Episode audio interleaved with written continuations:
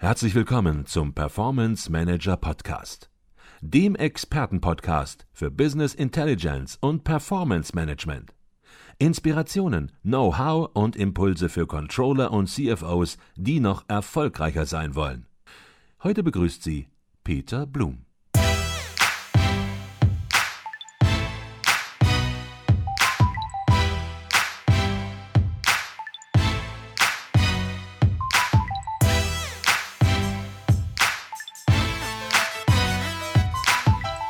Bist du ja auch viel unterwegs und ja, ist vielleicht eine etwas blöde Frage für dich natürlich. Ähm, aber wie ist das bei dir?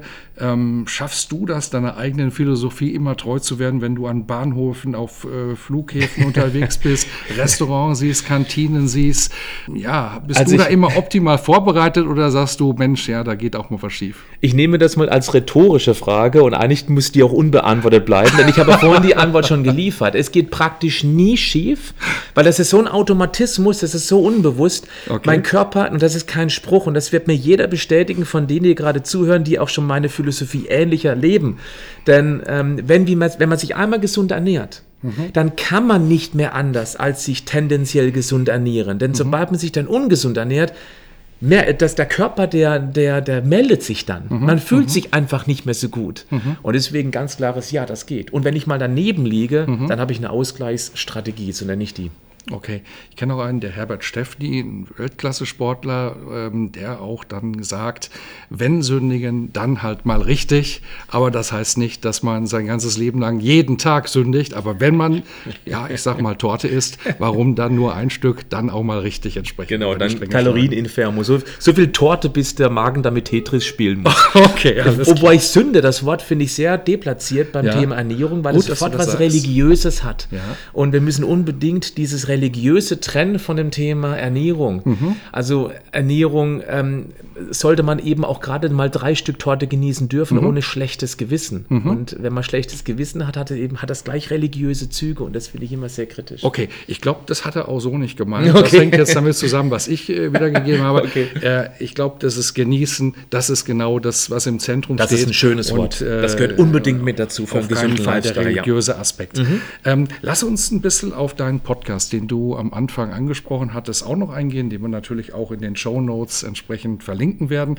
Der heißt Schlank und Gesund. Und wer den gehört hat, der weiß, dass du ja sehr einfach und informativ unterwegs bist und dort erklärst, wie der menschliche Körper funktioniert und auch versuchst mit ja sogenannten Ernährungsmythen entsprechend mal aufzuräumen. Und eines dieser Mythen, was du behauptest, wäre, dass man eben mit Diäten erfolgreich abnehmen könne. Das Gegenteil, behauptest du, ist der Fall, beziehungsweise es sei einfach schlicht nicht möglich. ähm, vielleicht kannst du ein bisschen was dazu sagen, weil, ja, ich sag mal, das steht ja nun schon ja, konkret gegen eine ganze Ernährungsbranche oder gegen eine ganze Ernährungsratgeberbranche. Wenn du Zeitungen gerade am Jahresanfang aufschlägst, da sind ja Diäten über Diäten drin, äh, ganz unterschiedlicher Art und du sagst, vergesst das Thema Diät funktioniert nicht. Die Diätindustrie ist ja eine gigantische Industrie ja. und die verlässt sich auf einen nachwachsenden Rohstoff. Es wäre ja doof, wenn die mit ihren Diäten so Erfolg hätten, dass die Menschen schlichtweg nach einer Diät schlank bleiben würden. Mhm. Das ist meine Absicht, aber eben auch nur für die Menschen, die sich darauf einlassen, dass sie eben nicht von heute auf morgen schlank im Strumpf stehen, mhm. also sprich abnehmen, sondern dass es ein Prozess ist, der ein klein wenig Zeit braucht, nämlich mittels des perfekten Tages, der einem nicht das Fett von den Rippen zieht wie eine nasse Tapete von der Wand. Mhm. Es ist ein Prozess, der vor allem mental stattfindet, durch den perfekten Tag. Diäten funktionieren fast nie, also man kann nicht sagen nie, weil es gibt Menschen, die machen eine Diät und sind dann schlank und haben es verstanden. Okay. Wenn der Druck zum Beispiel groß genug war, wenn man, krank, äh, wenn man Angst hat vor einer Krankheit. Mhm. Aber die meisten Diäten verlangen doch eine, eine Essgewohnheit von heute auf morgen mhm. auf einen Schlag auf den Kopf zu stellen. Mhm. Wir dürfen eines nie vergessen. Jeder Mensch hat wortwörtlich festgefressene Ernährungsgewohnheiten. Wir essen am Tag ungefähr dreimal. Das macht pro Jahr über 1000 Mahlzeiten. Das macht in 30, 40 Jahren 30 bis 40.000 Mal uns für ein bestimmtes Essen entschieden. Das hat sich ganz tief auf die Festplatte gefräst bei mhm. uns. Mhm. Und dieses automatisiert ablaufende Programm, über das wir uns keine Gedanken mehr machen müssen, das von heute auf morgen auf einen Schlag auf den Kopf stellen, Das funktioniert nur in den wenigsten Fällen. Mhm. Okay. Ähm, wie siehst du das? Was funktioniert besser? Du sagst, eine reine Diät, äh, wo man alles verändert, das funktioniert nicht. Wie siehst du das Thema Bewegung? Gehört das eigentlich immer mit dazu oder sagst du, nö, kann man auch isoliert machen, weniger essen, ja, funktioniert vielleicht eine Zeit, ob es dauerhaft funktioniert, weiß man nicht. Aber wenn man sein Leben wirklich verändern will, an der Stelle gehört auch Bewegung immer dazu, in der Kombination da auch eine Veränderung vorzunehmen? Nein, Ernährung steht für sich alleine erstmal. Okay. Ernährung ist alleine für sich deutlich erfolgreicher als nur Sport. Deswegen möchte ich aber dem Sport nicht abträglich sein. Der Sport ist natürlich wichtig, ja. Ähm, aber nicht so wichtig wie die Ernährung. Eine gute Figur wird in der Küche gemacht und nicht in den Turnschuhen. Ja. Natürlich gibt es Menschen, die anfangen von jetzt auf gleich ganz viel zu laufen, ganz viel Sport zu machen. Die werden dann da über den Sport auch ihr Ernährungsverhalten verändern. Mhm. Einfaches Beispiel, was viele nachvollziehen können. Wenn wir eine halbe Stunde joggen waren, kommt man nicht nach Hause und isst drei Nutella-Brote. Das mhm. machen wir nicht, weil der Körper möchte dann was anderes, was Frisches haben, was Eiweißlastiges zum Beispiel, weil dann wecken wir die somatische Intelligenz. Mhm. Wer aber sagt, ich bin ein Grobmotoriker, äh, Grobmotoriker mhm. beim Sport, mhm. ich möchte da erstmal nicht Sport machen und der konzentriert sich auf die Ernährung, der wird mit der Ernährung viel Erfolg haben. Und mhm. vielleicht kommt der Sport eben dann später. Okay, also das heißt, Ernährung ist der Kern, ja. aber ähm, Bewegung kann helfen, vor allen Dingen, weil Bewegung vielleicht auch ein Bewusstsein schafft, was dann sich auf die Ernährung auch entsprechend niederschlägt oder auswirkt. Genau. Was jeder gerne mal versuchen darf, ist 10.000 Schritte am Tag zu gehen. Es okay. gibt einen Schrittzähler, Fitness-Tracker.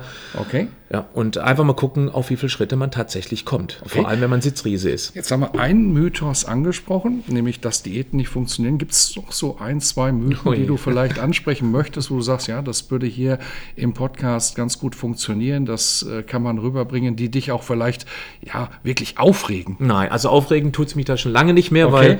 weil Ähm, viele Mythen, Mythen sterben schlichtweg nicht aus. Ein Mythos ist das Ei-Mythos. Das Ei schlecht wäre für die Gesundheit, das Eigelb schlecht fürs Cholesterin.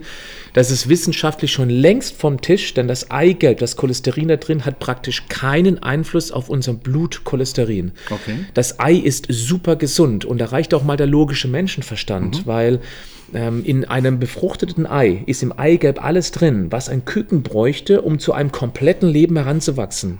Mhm. Und wir geben das Zeug unserer Katze, die wird steinalt, bekommt ein glänzendes Fell und uns sterben dann die Fingernägel ab sozusagen. Ja, also das ja. ist totaler Quatsch. Je, wenn man keine Hypercholesterinämie hat, da muss man ein bisschen aufpassen, sind mhm. aber sehr wenige Menschen, der kann so viele Eier essen, jetzt Achtung, wie er möchte.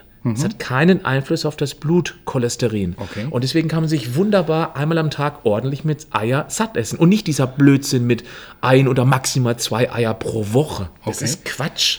Das heißt, ich höre schon raus, dich regen die Mythen vielleicht doch ein bisschen auf. Tabtusche, ja. Aber auf der, auf der anderen Seite, was man auch aufhört, ist, es gibt äh, von diesen Mythen eine ganze Masse. Du ja. hast das Gefühl, du ja. könntest jetzt wirklich eine Stunde über diese Mythen erzählen. Wo kommen diese, diese Mythen her? Dieser Quatsch, wo kommt dieser Quatsch her? Ist das das Ergebnis einer ja, Ernährungs-, einer Abnehmindustrie, die sich diese Mythen oder einzelne Personen, die sich diese Mythen bewusst ausdenken, ähm, um Leute vielleicht in die Irre zu führen, um, um Umsatz auch einfach vielleicht nur zu machen? Oder wo kommen diese Mythen her? Da müsste ich jetzt gerade im Thema ein bisschen ausholen. Ähm, angefangen hat das 1913, weil ein Wissenschaftler seine Kaninchen mit Eigelb gefüttert hat und die sind daran dann also letztendlich gestorben, Arteriosklerose, Herzinfarkt. Okay. Aber Kaninchen sind Hardcore-Veganer. Die essen in freier Natur keine Eier. Die okay. haben keinen Cholesterin-Gegenregulationsmechanismus. Mhm. In den 60er Jahren gab es einen Wissenschaftler namens Ansel Keys und der ähm, war sehr renommiert damals in seiner Zeit und der hat aber letztendlich für die Margarineindustrie und soweit ich weiß, für die Pharmaindustrie gearbeitet. Mhm. Und der hat eben gesagt, Fett macht eben, ist das, was Herzinfarkt macht. Mhm. Und deswegen wurde die Butter vom Brot genommen und Margarine, also pflanzliche Öle draufgeschmiert. Mhm, und damals mhm. war auch die Getreideindustrie riesengroß in den USA, weil damals war die USA noch die Kornkammer der Welt. Also war es gut, Fette einzusparen und ganz viele Kohlendrahte, Getreideprodukte zu essen. Mhm. Und so haben sich diese Mythen über Jahrzehnte eben dann durchgesetzt. Und Ainsel Keys hat 1997, das war nach 30 Jahren, nach über 30 Jahren, wenn man das behauptet hat, sogar mhm. selbst zugegeben, dass das damals ganz großer Quatsch war, denn okay. Nahrungscholesterin hat keinen Einfluss auf Blutcholesterin. Und das haben sie damals auch schon gewusst, hat er offiziell zugegeben. Okay, okay. Und so entstehen Mythen. So entstehen Mythen, vielleicht auch. Also von Generation zu Generation. Dass, dass die Wissenschaft oder die Medizin vielleicht auch früher andere Dinge oder die Dinge anders gesehen hat ja. als heute. Das heißt, du unterstellst nicht immer böse Absicht, sondern Nein, vielleicht auch irgendwo immer. manchmal Unwissenheit oder, ja, ich sag mal, eben anderer medizinischer Wissensstand, als den wir heute haben. So ist es genau. Also Wissenschaft ist Irrtum auf dem letzten Stand. Okay. Oder gerade beim Thema Brot vielleicht auch noch. Ich habe früher mal gehört, warmes Brot macht bei Kindern Bauchschmerzen. Meine okay. Mutter hat gesagt, Achtung, warmes Brot darfst du nicht essen, es macht Bauchschmerzen. Ja. Kennen vielleicht einige draußen. Ja. Warum hat man das früher gesagt? Warmes Brot schmeckt wahnsinnig lecker. Und wenn man einmal anfängt, warmes Brot zu essen, zack, war es weg. Okay. Aber dann war es eben auch weg. Die okay. Mutti hat sich viel Mühe gegeben für das Brot, das Brot zu backen. Mhm. Und wenn man es gleich weggegeben gegessen hat, war eben die Mühe für die Katze sozusagen. Mhm. Also hat man das den Kindern eingetrichtert, Achtung, warmes Brot macht Bauchschmerzen, was völliger Quatsch ist, mhm. damit das Brot länger hält. Mhm. Okay, wenn du Brot ansprichst, dann sollten wir es auch gleich noch an der Stelle nochmal vertiefen. Häufig kommt morgens die Toastbrotscheibe ins Spiel bei Managern, bei Führungskräften, weil keine Zeit ist. Sagst du, ist in Ordnung, wenn sie aus Vollkorn ist, oder sagst du, Finger weg von diesem Zeug, lieber was anderes essen. Ja, das müssen wir ein bisschen differenzieren. Okay. Also klar, dieses komplette weiße Toast, das braucht in der Bräunung genauso lang wie ein Vollkorntoast. Und ein Vollkorntoast letztendlich schmeckt auch dann genau gleich wie ein weißes Toast, je nachdem, was eben auf dem Toast oben drauf liegt. Also okay. würde ich ganz klar sagen, wenn Brot, dann tendenziell eher so ein Vollkornbrot, klar. Vollkornbrot ja, und vielleicht auch mit Eiweiß, äh, Quark, Quark beispielsweise oder Lachs. Genau. Viel Lachs, Lachs okay. fettiger Fisch. Wer das morgens mag, natürlich, der soll ja, natürlich, Lachs essen. genau. Ansonsten oder ein Ei drauf, oder ein bisschen Ei Marmelade. Was ich in der Vorbereitung festgestellt habe, du bist auch einer der wenigen, die Quark und Marmelade, Quark, vielleicht Nutella machst du nicht, aber Quark aufs Brot schmieren, das machen auch äh, wenige mit Echt? einer weiteren Aufnahme. Ja, ist das, mir, so? Kommt mir selten unter, kommt okay. mir selten, aber meistens werde ich immer blöde, blöde angeguckt. Ich okay. sage, ich esse Quark mit Marmelade.